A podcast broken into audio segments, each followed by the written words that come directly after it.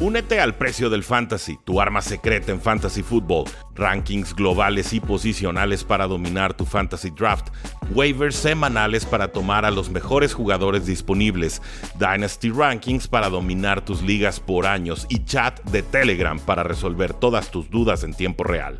Visita stam.store diagonal precio NFL o da clic al link en este episodio para suscribirte.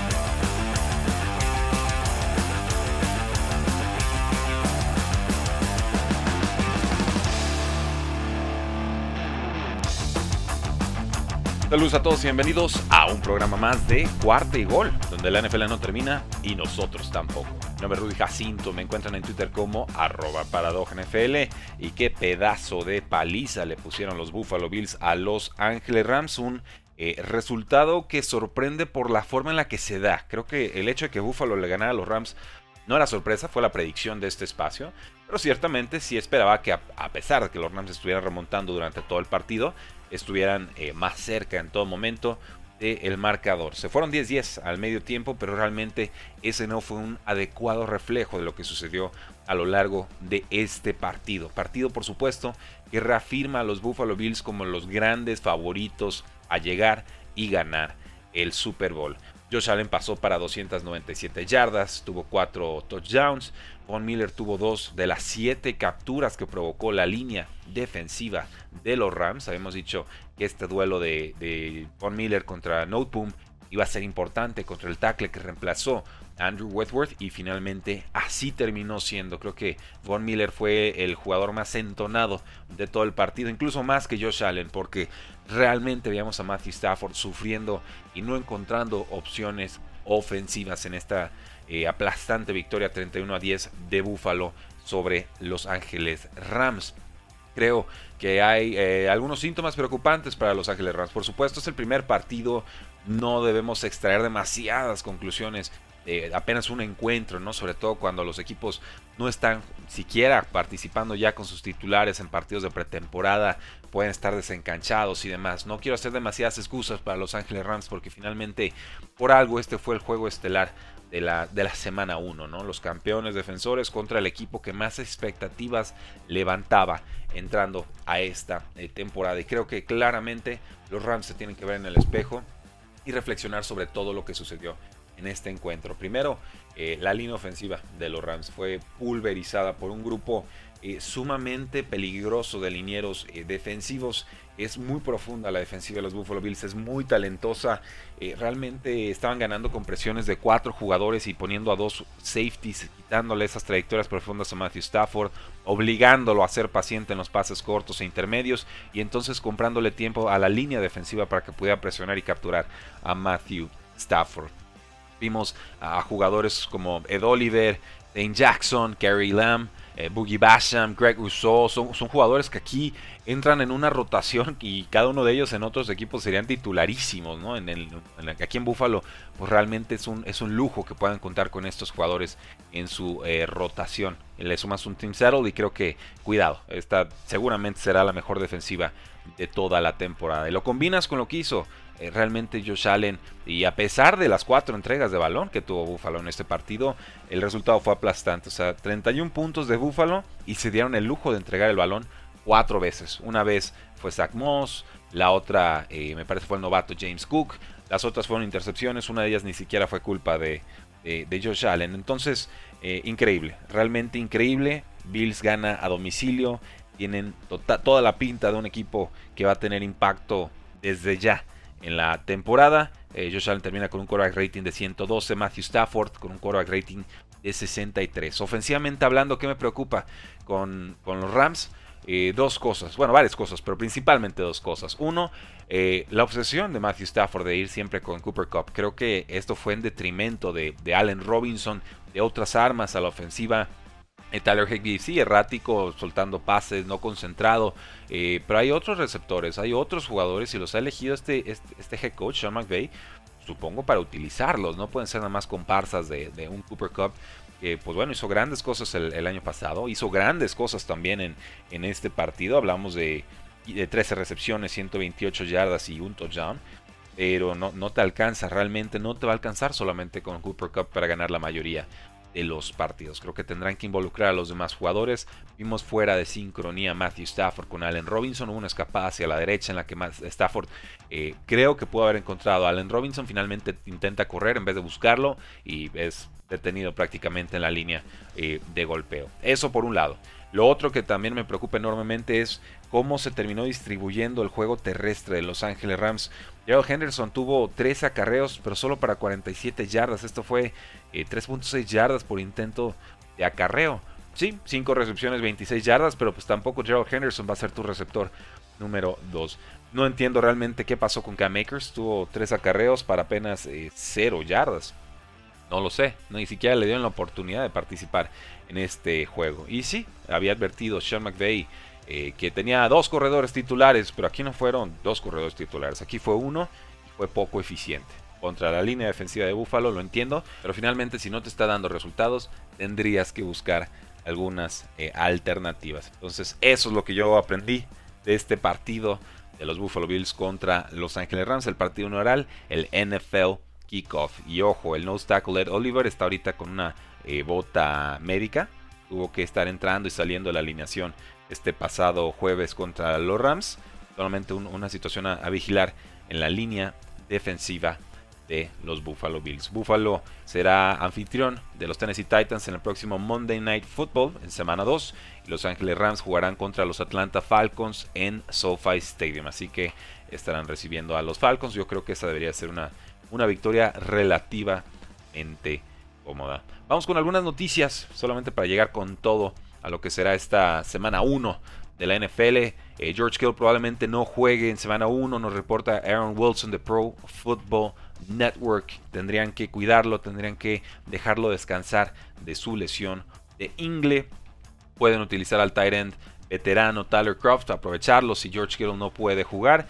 También por ahí hay uno en ligas de dinastía también hay un nombre a seguir, se llama Charlie Warner y es otro Tyrant que podría tener impacto, más joven por supuesto que Tyler Croft, pero pues muy sepultado todavía en el depth chart de los San Francisco 49ers. Sería una baja importante para Trey Lance, pero no insalvable. Eh, Alan Lazard nuevamente no practicó con los Packers este pasado jueves.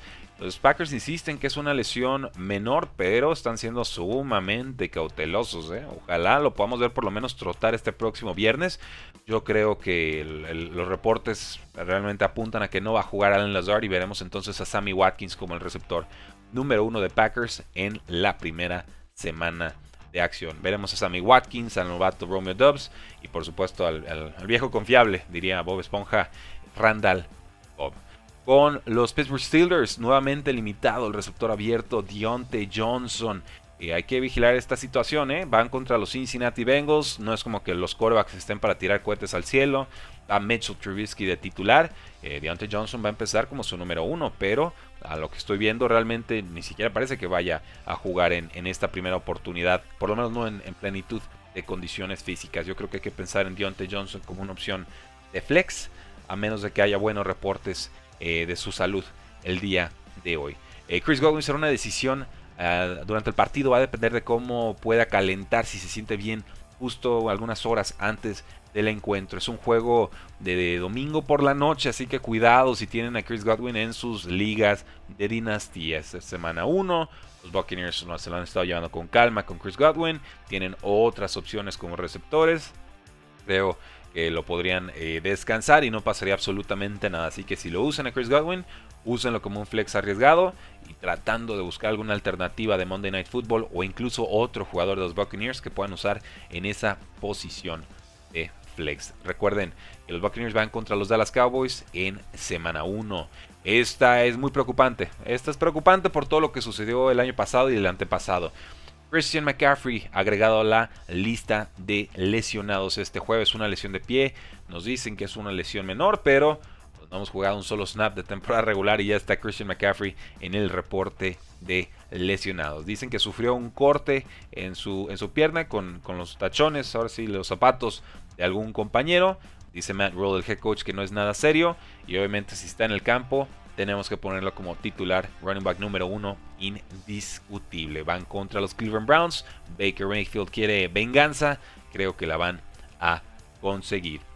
Damien Pierce fue nombrado el titular oficial de los Houston Texans, es tal cual todo lo que se vio en la pretemporada, en los training camps, se termina validando aquí ya de forma oficial por el equipo. Ha sido constante su, su drumbeat, ¿no? ese, ese cantar a favor en los medios con Damian Pierce a tal punto que Marlon Mack terminó siendo cortado y mandado al equipo de práctica. Así que veremos a Damian Pierce como el running back número uno del equipo. Eh, buenas cualidades, no tiene tanta velocidad top. Realmente su producción colegial no fue, no fue muy especial, pero es un jugador solvente, sólido. Eh, y bueno, no sé, no creo que vaya a ser una, gran ofensiva, ¿no? Entonces yo creo que sí hay que eh, bajarle un poco a las expectativas. Puede ser un gran corredor y de pronto ni siquiera la situación ofensiva se presta para que Damian Pierce pueda brillar. Esto lo veremos más adelante yo creo que hay que iniciar con él como una opción de flex contra los Indianapolis Colts, que es su rival de semana 1. Eh, nuevamente no fue visto en entrenamientos del día jueves. Este tight de los Arizona Cardinals apunta que no va a poder jugar. Creo que entonces veremos a Trey McBride como el Tyrant número uno, o quizás a Max Williams, quien también tuvo un buen inicio de temporada 2021, pero sufrió una grave lesión de piernas. Parece que ya está recuperado y podría haber acción en este partido. Con Dak Prescott, lesión de tobillo, no se especificó la gravedad, pero nos dice Prescott, no se preocupen, estoy listo para jugar. Tenemos a Prescott, es una opción top 10 en la posición de coreback todas las semanas. Los Dolphins, Chase Edmonds ya está practicando, tenía un problema en su, en su ingle. Vamos a verlo en esta nueva ofensiva rápida de los Miami Dolphins. Eh, Miles Sanders con los Eagles parece que también está listo para, para jugar. Él tenía una lesión de isquiotibial. Úsenlo como flex y nada más. Con los Rams, bueno, aparte de la paliza que le pusieron los Buffalo Bills, Sean McVay y Les Smith, el GM, bueno, head coach y GM respectivamente, recibieron extensiones de contrato por supuesto, eh, sabíamos que esta extensión iba a llegar en algún punto. Finalmente se termina dando el mero día del NFL Kickoff. este acuerdo, este nuevo contrato los mantiene con el equipo hasta 2026. Es obviamente la dupla que le dio a los Rams este Super Bowl del año pasado. Tienen tiempo, tienen roster para volver a competir por un Super Bowl en las próximas temporadas. Ya casi confirmado que Kenneth Walker, el corredor novato de Seahawks, no podrá jugar en semana 1. Vayanlo sacando de sus alineaciones fantasy. Esto le da más valor a Rashad Penny. Eh, Michael Gallup ya entrenó completamente con los Dallas Cowboys. Muy buena señal para que pueda participar. No creo en semana 1, pero sí en semana 2. Y bueno, seguimos a espera de ver qué sucede con J.K. Dobbins y con Gus Edwards, los dos corredores de los Baltimore Ravens. ¿Por qué? Eh, nos dice Gus Edwards que está cerca de regresar, pero va a tener que esperar por lo menos cuatro semanas. Él entró a lista de PUP. Por su parte, J.K. Dobbins nos dice que tendremos que ver su estatus en el entrenamiento del viernes para evaluar qué tanto podrá jugar o no en semana 1. Viene a regresar una lesión de ligamento cruzado anterior. Se hace el misterioso J.K. Dobbins. Yo realmente si juega no estoy esperando mucho de él y creo que lo dejaría en la banca. Ni siquiera me animaría a ponerlo como opción de flex. Creo que esta será la oportunidad para Mike Davis y para Kenyan Drake, quien acaba de ser eh, obtenido en waivers. Después, por supuesto, o mejor dicho, como agente libre, no fue con el contrato de waivers. Después de haber sido cortado por Las Vegas Raiders. Ya lo tienen, damas y caballeros, esas son las noticias más importantes en el reporte de lesionados de cara a todo lo que va a suceder en esta semana 1 acción NFL. Un pedazo de cartelera que nos espera. Eagles contra Lions, van los Colts contra los Texans, tenemos a los Browns contra los Panthers, a San Francisco visitando a los Osos de Chicago, a los Jaguars contra los Commanders, Carson Wentz contra Trevor Lawrence, pago por verlo, los Patriots contra los Dolphins, un clásico de semana 1, Steelers contra Bengals, a ver si Steelers puede revivir o Bengals mantener el ritmo del año pasado. Los Ravens contra los Jets de Nueva York, Joe Flacco contra Lamar Jackson, me gusta. Eh, Saints contra Falcons. Tenemos a los Chiefs contra los Cardinals. A los Giants contra los Titans. Packers contra Vikings, otro clásico eh, muy importante. Vikings le ha metido el pie a los Packers en temporadas recientes. Tenemos a los Raiders contra los Chargers, uno de los mejores juegos de esta eh, cartelera semana 1 a los Buccaneers contra los Cowboys en Sunday Night Football y a los Broncos contra los Seahawks. Russell Wilson contra su ex equipo en Monday Night Football. Por supuesto, muy pronto todavía para tener bye weeks. No hay ningún equipo que vaya a descansar en semana 1. Y yo creo que el día de mañana subiremos un episodio con todas nuestras predicciones de estos eh, partidos. También el día de hoy deberíamos estar subiendo un video en youtube.com diagonal precio NFL con toda la previa de semana 1. Para que nos sigan ahí, para que activen la campanita de notificaciones, para que lo compartan con sus amigos. Somos 13 mil seguidores y queremos siendo muchos, muchos más. Fuerte abrazo, que tengan un excelente cierre de semana, porque la NFL no termina y nosotros tampoco. Cuarto y gol.